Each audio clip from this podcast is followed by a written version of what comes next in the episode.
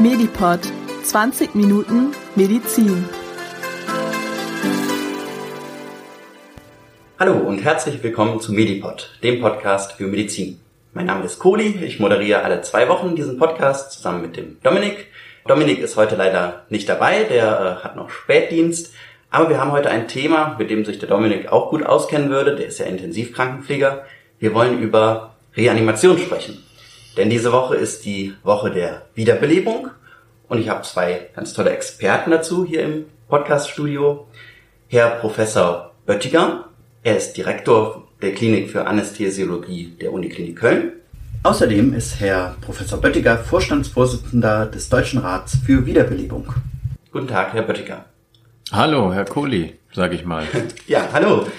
Und Herr Dr. Daniel Schröder, Assistenzarzt hier an der Uniklinik. Hallo Kohli. Hallo. Ja, wir haben heute das Thema Wiederbelebung und bevor wir da tiefer in das Thema einsteigen, müssen wir uns erstmal anschauen, warum muss man eigentlich eine Wiederbelebung machen? Weil ja der Kreislauf ausgefallen ist bei den Menschen, die wiederbelebt werden müssen. Und dafür müssen wir uns erstmal anschauen, was ist eigentlich das Kreislaufsystem, wofür brauchen wir das und wie ist das so aufgebaut.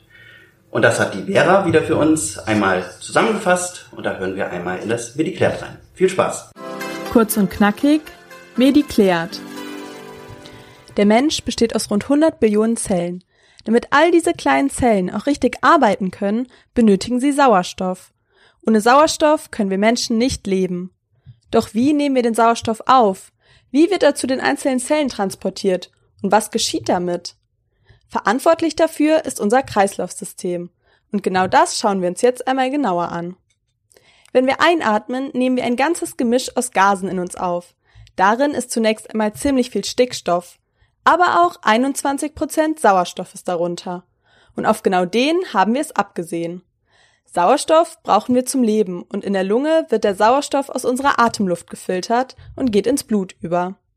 Blut besteht aus vielen unterschiedlichen Bestandteilen roten Blutkörperchen, weißen Blutkörperchen, Blutplättchen und dem flüssigen Blutplasma.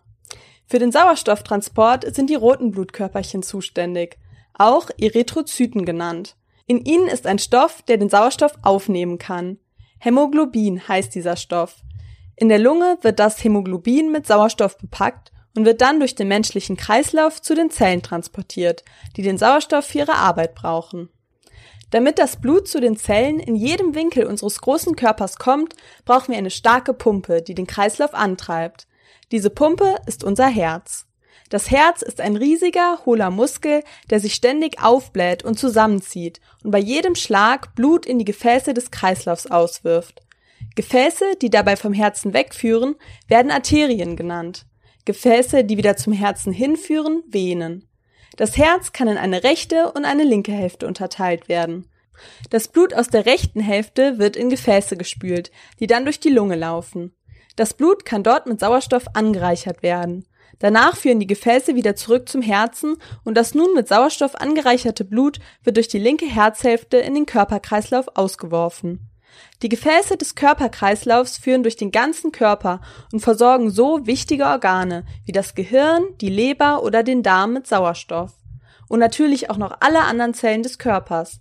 Durch ganz kleine Gefäße, die sogenannten Kapillaren, kommt das sauerstoffreiche Blut ganz nah an die Zellen, die den Sauerstoff benötigen.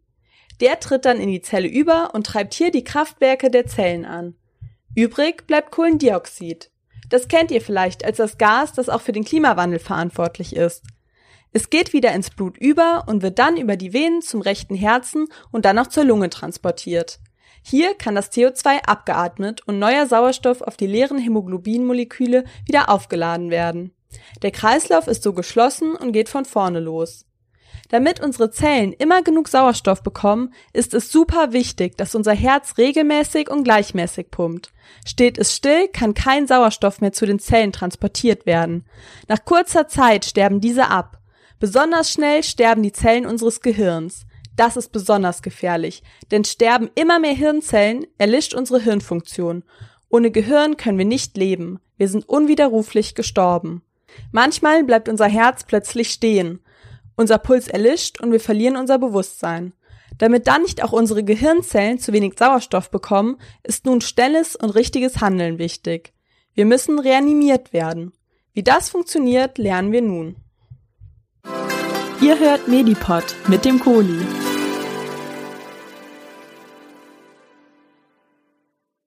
Vielen Dank, Vera. Jetzt sind wir kleine Experten zum Kreislaufsystem.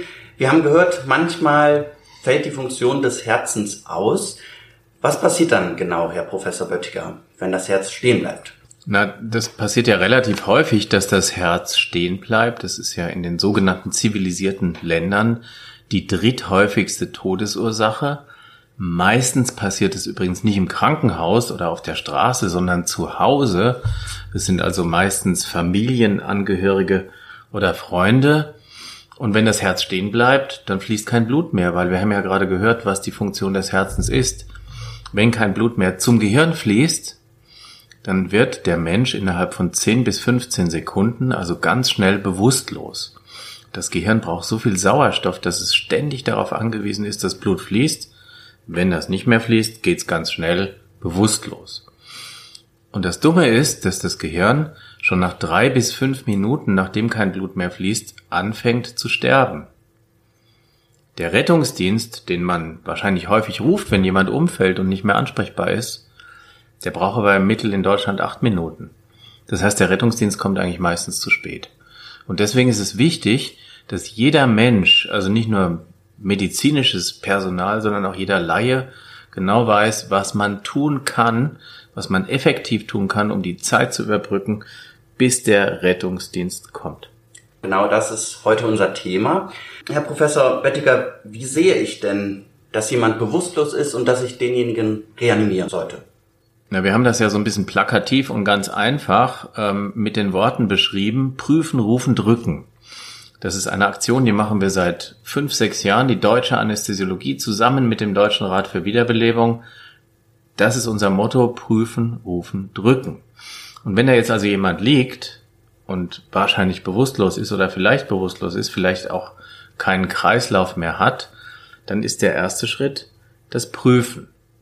Das Prüfen bedeutet, man spricht den Menschen, der da liegt, laut an, man zwickt ihn vielleicht mal irgendwie in die Schulter, und man schaut, ob er reagiert. Wenn er auf die Ansprache nicht reagiert, dann ist es als nächstes wichtig, einmal zu schauen, atmet dieser Mensch noch.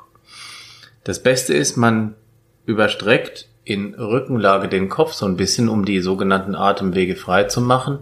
Und dann geht man mit dem Ohr über Mund und Nase des Menschen, der da liegt, und schaut vielleicht gleichzeitig auch auf den Brustkorb und dann hört man, ob man noch Atemgeräusche wahrnimmt und man schaut auf den Brustkorb, ob der sich noch im Sinne einer Atmung bewegt. Und wenn man dann keine Atmung oder keine normale Atmung feststellen kann, dann ist das Prüfen schon fertig. Früher haben wir ja immer noch Pulskontrolle und so. Das ist alles viel zu kompliziert. Es dauert viel zu lange. Es ist viel zu unsicher. Das empfehlen wir heute nicht mehr. Prüfen ist, ansprechen, atmen, kontrollieren. Wenn das negativ ist oder die Atmung auch nicht ganz normal ist, das ist wichtig, mhm. dann muss man den Notdienst, den Notarzt rufen. Mit der Telefonnummer, Sie kennen die? 112. So ist das in Deutschland und das ist die europäische Notrufnummer. Sie rufen den Notarzt, das ist dann schon das Rufen, wir haben dann Rufen und dann muss man drücken, weil das Gehirn fängt ja an zu sterben nach drei bis fünf Minuten und deswegen muss man jetzt versuchen, doch noch sauerstoffreiches Blut zum Gehirn zu transportieren. Und das kann man ganz einfach mit zwei Händen.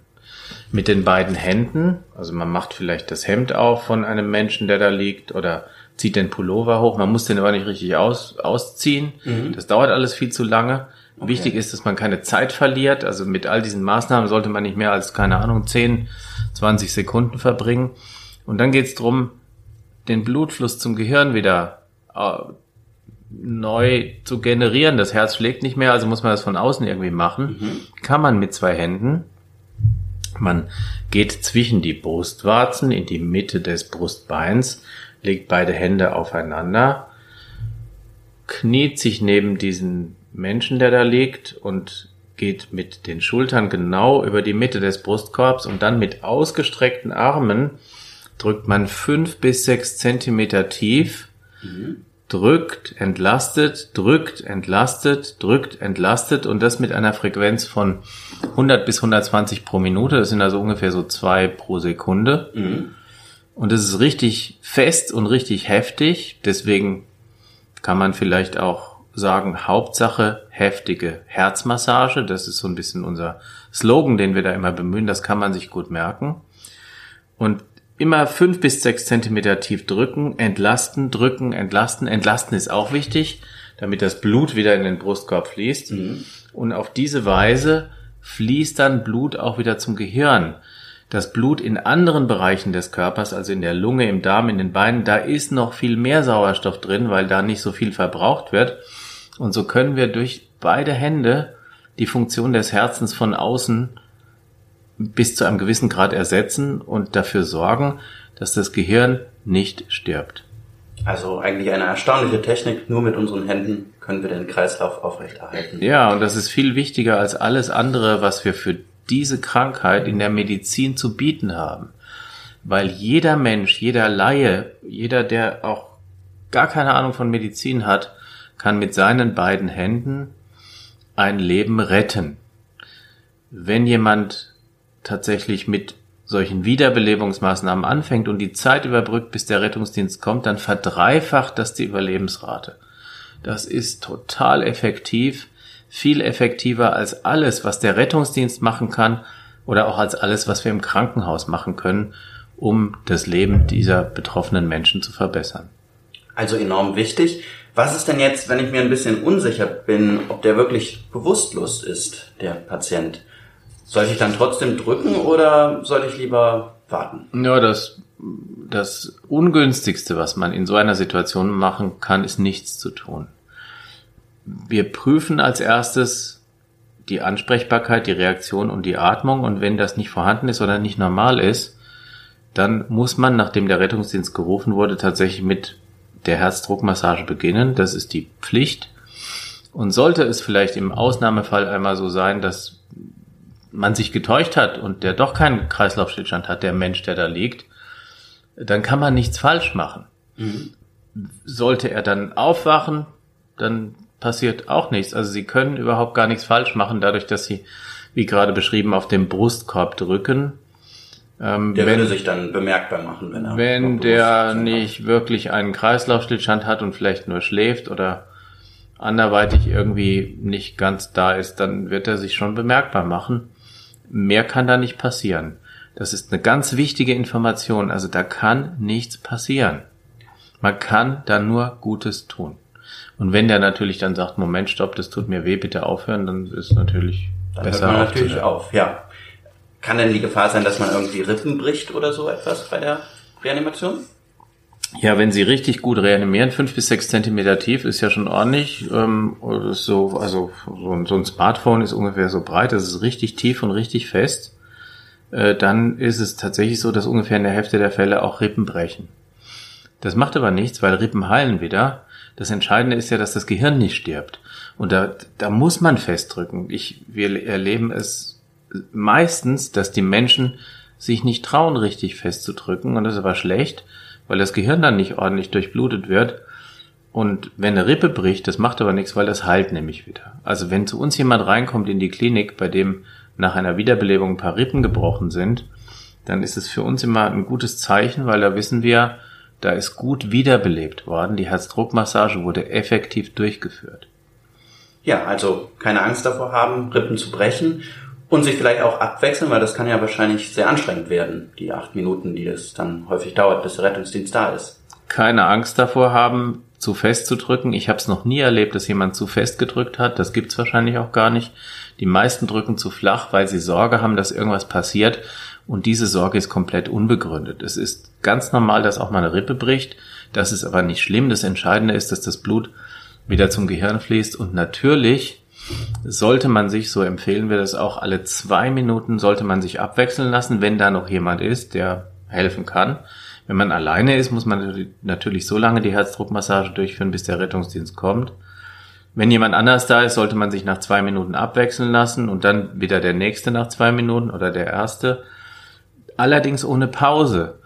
keine Unterbrechung der Herzdruckmassage. Nicht länger als fünf bis zehn Sekunden, weil jede Unterbrechung, die länger dauert, auch beim Abwechseln oder bei anderen Dingen, verschlechtert die Überlebenschance des betroffenen Menschen.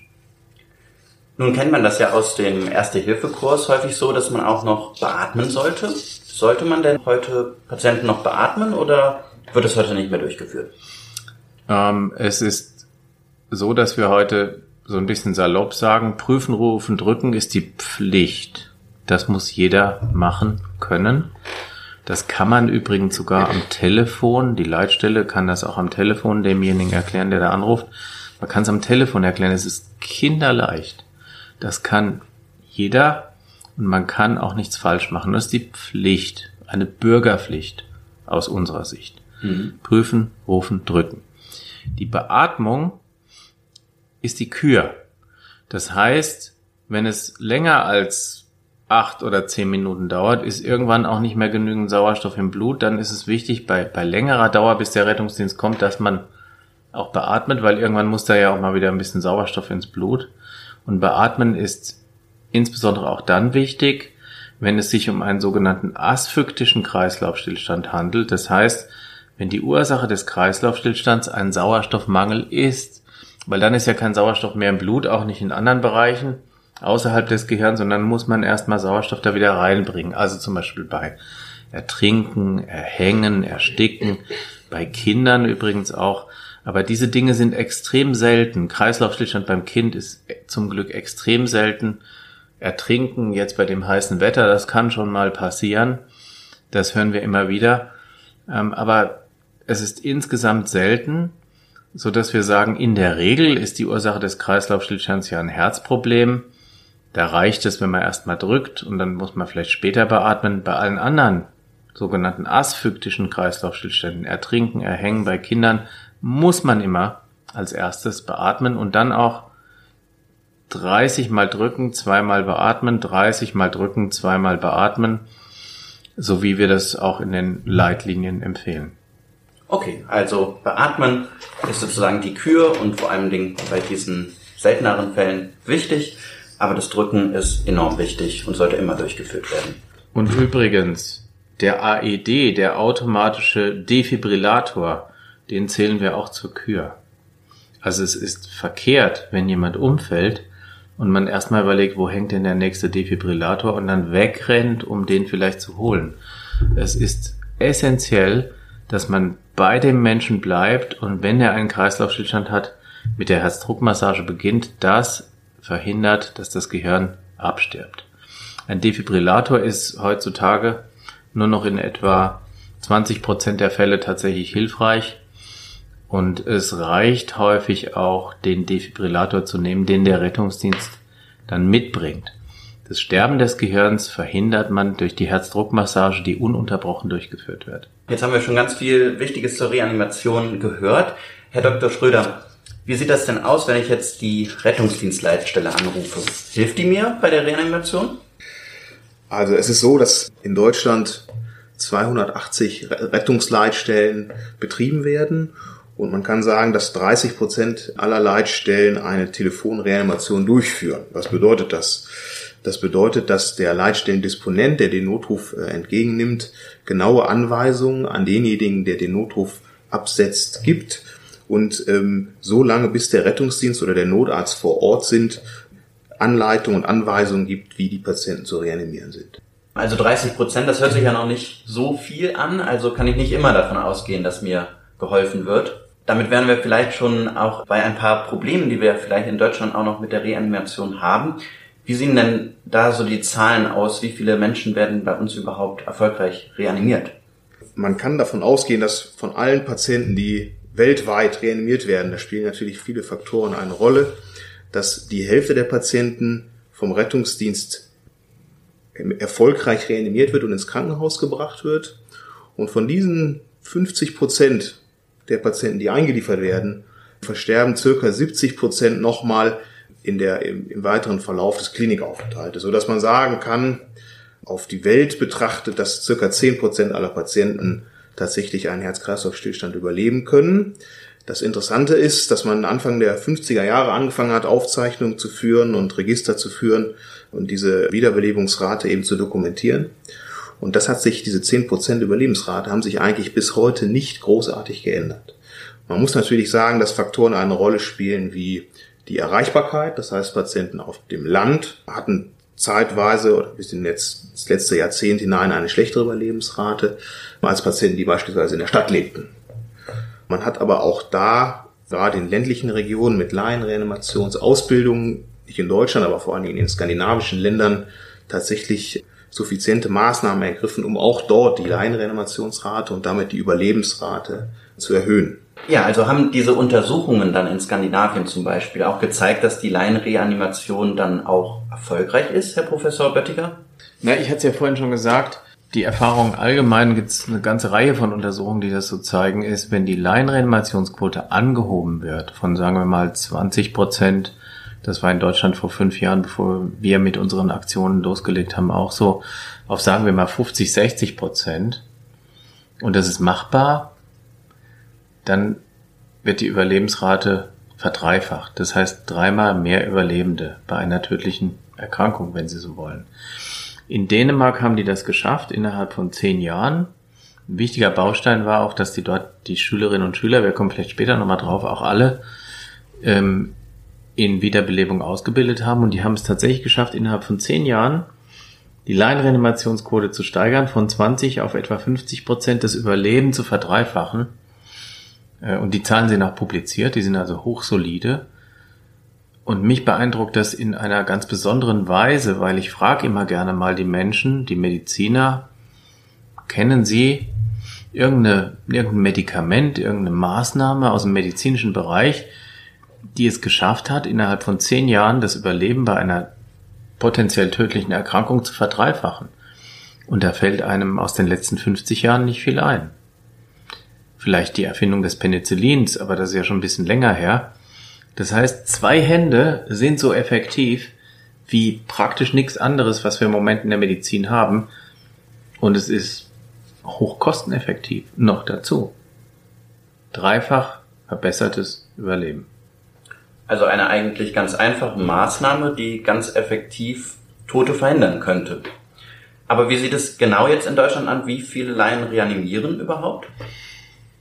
Ja, bevor wir, ich hatte es vorhin gesagt, mit unseren Aktionen angefangen haben, wir machen ja, der Deutsche Rat für Wiederbelebung ist seit zehn, mehr als zehn Jahren auf dem Gebiet aktiv. Die Deutsche Anästhesiologie und der Deutsche Rat für Wiederbelebung machen seit etwa sechs Jahren gemeinsame Aktionen. Und es ist uns gelungen. Es gibt viele Unterstützer, die Hilfsorganisationen, das Bundesgesundheitsministerium, die Bundeszentrale für gesundheitliche Aufklärung. Wir haben ein nationales Aktionsbündnis gegründet. Sind viele mit dabei. Und es ist uns gelungen, tatsächlich die Laienreanimationsquote von 20 auf jetzt ungefähr 40 Prozent zu steigern. Unser Ziel ist 50 Prozent in 2020. Das ist realistisch, erreichbar, wenn wir weiter so aktiv sind und wenn Menschen wie Sie uns dabei helfen. Und wenn uns das gelingt, dann würde das bedeuten, wenn wir jetzt mal die Zahlen aus Dänemark extrapolieren, dass wir jedes Jahr 10.000 Menschenleben zusätzlich retten in Deutschland. Jedes Jahr. Und das ist natürlich eine ganz schöne Zahl, wenn Sie bedenken, dass im Moment im Jahr in Deutschland noch 3200, 3300 Menschen im Straßenverkehr sterben, dann bedeutet das, wir können durch zwei Hände dreimal so viele Menschen pro Jahr retten, wie im Straßenverkehr sterben. Wir müssen vielleicht auch ein bisschen was investieren in Ausbildung, in die Schülerausbildung und so weiter. Aber wenn Sie mal überlegen, wie viele Milliarden in die Verkehrssicherheit investiert wurden, sicher zu Recht in den letzten 50 Jahren, Airbags, Leitplanken, Ampeln und so weiter, Verkehrserziehung. Und was da erreicht wurde, dann würde ein Bruchteil dieses Geldes reichen, um es in den Bereich Laien- und Schülerausbildung in Wiederbelebung zu investieren, um einen deutlichen Effekt zu erzielen. Also enorm wichtig, dass wir alle lernen, wie Reanimation gut funktioniert. Die Uniklinik Köln, die macht ja auch viele Aktionen, auch jetzt in der Woche der Wiederbelebung. Herr Dr. Schröder, was machen Sie da an Aktionen? Also wir haben verschiedene Konzepte. Ich fange vielleicht mal an im Jahr 2015. Ähm, da haben wir in mehreren Kölner Schulen ähm, über 100 ähm, Schülerinnen und Schüler geschult ab der siebten Klasse äh, in Wiederbelebung. Es ist inzwischen empfohlen von der sogar von der Weltgesundheitsorganisation, dass man flächendeckend weltweit alle Schülerinnen und Schüler ab der siebten Klasse zwei Stunden pro Jahr in der Schule äh, in Wiederbelebung unterrichtet. Und es gibt Vermutung, dass ein Zusammenhang der Erhöhung der Einreanimationsrate und der Wiederbelebung durch Schülerinnen und Schüler, diese Wiederbelebungstrainings existieren. Und wir versuchen, diese Empfehlung aufzugreifen und äh, umzusetzen auf Nordrhein-Westfalen und das ganze Bundesgebiet. Herr Dr. Schröder, wie kam es denn zu diesen Empfehlungen der WHO und wie wurden die bislang in Deutschland auch schon umgesetzt? Also die Basis dafür, dass man sagt, ab der siebten Klasse ähm, kann wiederbelebt werden, ähm, geht auf wissenschaftliche Arbeiten zurück. Und die deutsche Anästhesiologie gemeinsam mit dem Deutschen Rat für Wiederbelebung hat dann mit der Weltgesundheitsorganisation Kontakt aufgenommen und tatsächlich durch viel Schriftverkehr und Kommunikation geschafft, dass die WHO eine einheitliche Empfehlung, eine weltweite Empfehlung für die Wiederbelebung durch Schüler praktisch ausgibt. Und der nächste Schritt, der dann unternommen wurde, auch unter Federführung der Uniklinik Köln und unserer Abteilung, aber in Kooperation mit dem Deutschen Rat für Wiederbelebung und der gesamten deutschen Anästhesiologie, war dann, dass man die, diese Empfehlung der Kultusministerkonferenz der Länder vorgelegt hat und auch da eine breite Zustimmung erhalten hat, dass diese Empfehlung umgesetzt wird. Und derzeit ist man auf Bundes-, Länder-, Landesebene mit der Implementierung beschäftigt. Wir sind derzeit dabei, herauszufinden, in welchen Ländern die Empfehlungen wie weit umgesetzt wurden. In Nordrhein-Westfalen kann man jetzt für uns sagen, für die Uniklinik Köln, Uniklinik Aachen, Uniklinik Münster, dass wir dort ein Pilotprojekt mit 170 beteiligten Schulen durchführen, in der wir nach den Empfehlungen der Kultusministerkonferenz und der WHO eine Ausbildung an Schülerinnen und Schülern umsetzen. Und da gehen dann Ärzte in die Schulen und schulen die Schüler oder machen das die Lehrer? Wie, wie sieht das aus? Da gibt es unterschiedliche Konzepte. Wir haben beides bereits betreut. Äh, momentan ist der Trend, dass man versucht, Multiplikatoren für Wiederbelebungstrainings zu schaffen. Das bedeutet also Lehrer vor allen Dingen ausbildet die Schülerinnen und Schüler präferieren im Endeffekt, haben keine Präferenz. Also es ist, ähm, hat sich eigentlich nur gezeigt, dass es sinnvoll ist, halt die neuen Medien einzubinden, aber dass der Frontalunterricht bis heute am effektivsten, das effektivste Instrument ist, um ähm, Schülerinnen und Schüler in Wiederbelebung auszubilden. Bisher haben wir das getan als Ärzte sehr häufig und Medizinstudenten. Und das Konzept der Zukunft wird sein, dass man Lehrerinnen äh, und Lehrer ausbildet, ähm, die dann dieses Wissen weitergeben an die Schüler. Also Herr Dr. Schröder, wie funktioniert das mit diesen Multiplikatoren-Schulungen? Also die Uniklinik und der Deutsche Rat für Wiederbelebung haben ein Curriculum entworfen, das die Ausbildung von Lehrerinnen und Lehrern vorsieht, als Multiplikatoren für Schülerreanimation. Das heißt, wir haben ganz klare Maßstäbe und ganz klare Vorgehensweisen ähm, beschrieben, wie Lehrerinnen und Lehrer ausgebildet werden müssen, um dann ein Leben lang Schülerinnen und Schüler äh, in Reanimation ausbilden zu können. Und wird das auch schon durchgeführt in den Bundesländern oder ist da noch Ausbaupotenzial? Derzeit, man muss sagen, diese Empfehlung der Kultusministerkonferenz, die ähm, Wiederbelebungstrainings ab der siebten Klasse in die Curricula aufzunehmen, wird eher vernachlässigt. Das muss man ganz klar so sagen. Es gibt Tendenzen, dass sich das langsam bessert, aber da sind wir sicherlich, haben wir noch einen sehr, sehr weiten Weg zu gehen. Hintergrund ist sicherlich ein Mangel an Ressourcen, dass, dass einfach Geld fehlt, um beispielsweise Wiederbelebungspuppen zu kaufen, dass Lehrer freigestellt werden, um diese Trainings zu absolvieren und dann selber als Multiplikatoren zu fungieren. Da muss sicherlich in Zukunft noch einiges geschehen. Und ähm, ich glaube, das geht am ehesten darüber, dass man die Gesellschaft und die Politik für dieses Thema Wiederbelebung und Laienreanimation sensibilisiert. Das ist wichtig und das Geld wäre auch gut investiert, weil Herr Professor Böttiger, wie viele Menschen im Jahr sterben in Deutschland, weil sie nicht erfolgreich reanimiert werden? So ganz genau wissen wir es nicht, aber wir sagen, es sind wahrscheinlich 50.000, wahrscheinlich sogar 70.000 und vielleicht sogar noch viel mehr, die jedes Jahr an einem plötzlichen Herztod in Deutschland versterben. Und wenn wir die Laienreanimationsquote in ähnliche Bereiche entwickeln könnten, gemeinsam wie das andere Länder geschafft haben, dann würden wir, ich habe es vorhin schon mal gesagt, jedes Jahr mindestens 10.000 Menschenleben zusätzlich retten. Also der plötzliche Herztod ist die dritthäufigste Todesursache.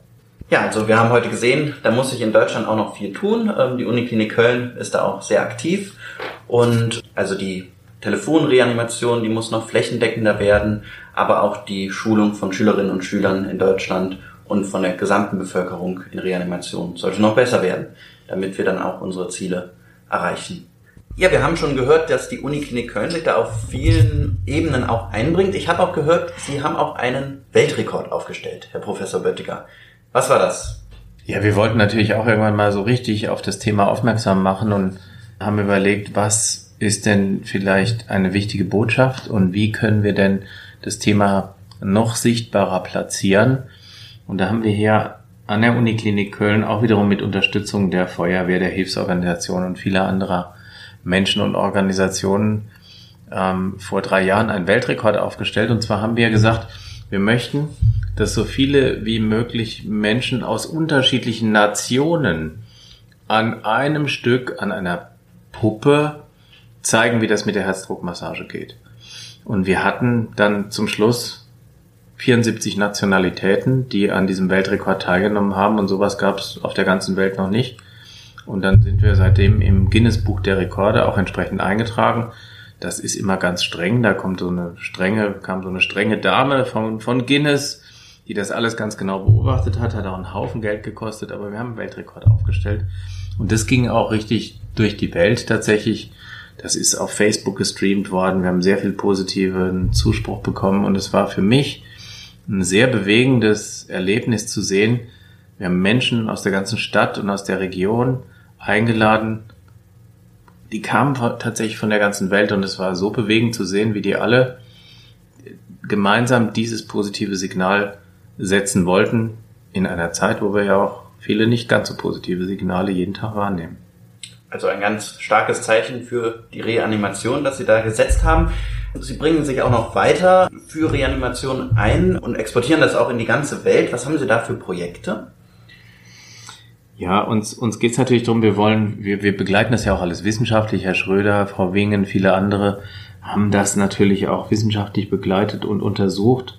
Wir versuchen auch E-Learning-Programme zu etablieren für Schülerinnen und Schüler. Wir arbeiten natürlich, das haben wir schon gesagt, auf politischer Ebene. Also wir versuchen den Bundesgesundheitsminister, die Landesministerien dafür zu gewinnen, ähm, tatsächlich sich für die Wiederbelebungsausbildung gerade an Schulen zu engagieren. Äh, wir haben gemeinsam mit vielen anderen, mit der Bundeszentrale für gesundheitliche Aufklärung, dem Bundesgesundheitsministerium, das sogenannte Nationale Aktionsbündnis Wiederbelebung gegründet. Und wir exportieren das auch. Also mittlerweile gibt es sechs europäische Länder, in denen die Schülerausbildung in Wiederbelebung per Gesetz verpflichtend in den Schulen landesweit eingeführt ist. Da bin ich besonders stolz drauf. Es gibt 24 europäische Länder, wo das mindestens eine Empfehlung ist, wie zum Beispiel auch in Deutschland.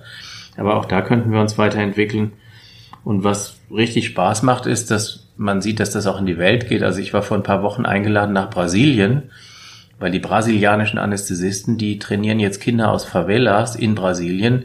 Und es ist dort mittlerweile auch gesetzt, dass Schülerinnen und Schüler in Wiederbelebung ausgebildet werden müssen. Und ich glaube, wir sind da auf einem sehr guten Weg. Und wir können natürlich gerade auch bei uns in Deutschland noch weitere Unterstützung auf politischer Ebene, aber auch von allen anderen Menschen gut gebrauchen. Es gibt auch jetzt im Oktober noch eine ganz tolle Aktion zum World Restart Heart Day von der Uniklinik Köln. Herr Professor Böttiger, was gibt's da für eine Aktion am 16. Oktober? Na, wir haben ja seit sechs Jahren den Europäischen Tag der Wiederbelebung. Die Woche der Wiederbelebung in Deutschland ist damit ja auch assoziiert. Ähm, europaweit machen wir das seit mehreren Jahren immer am 16. Oktober.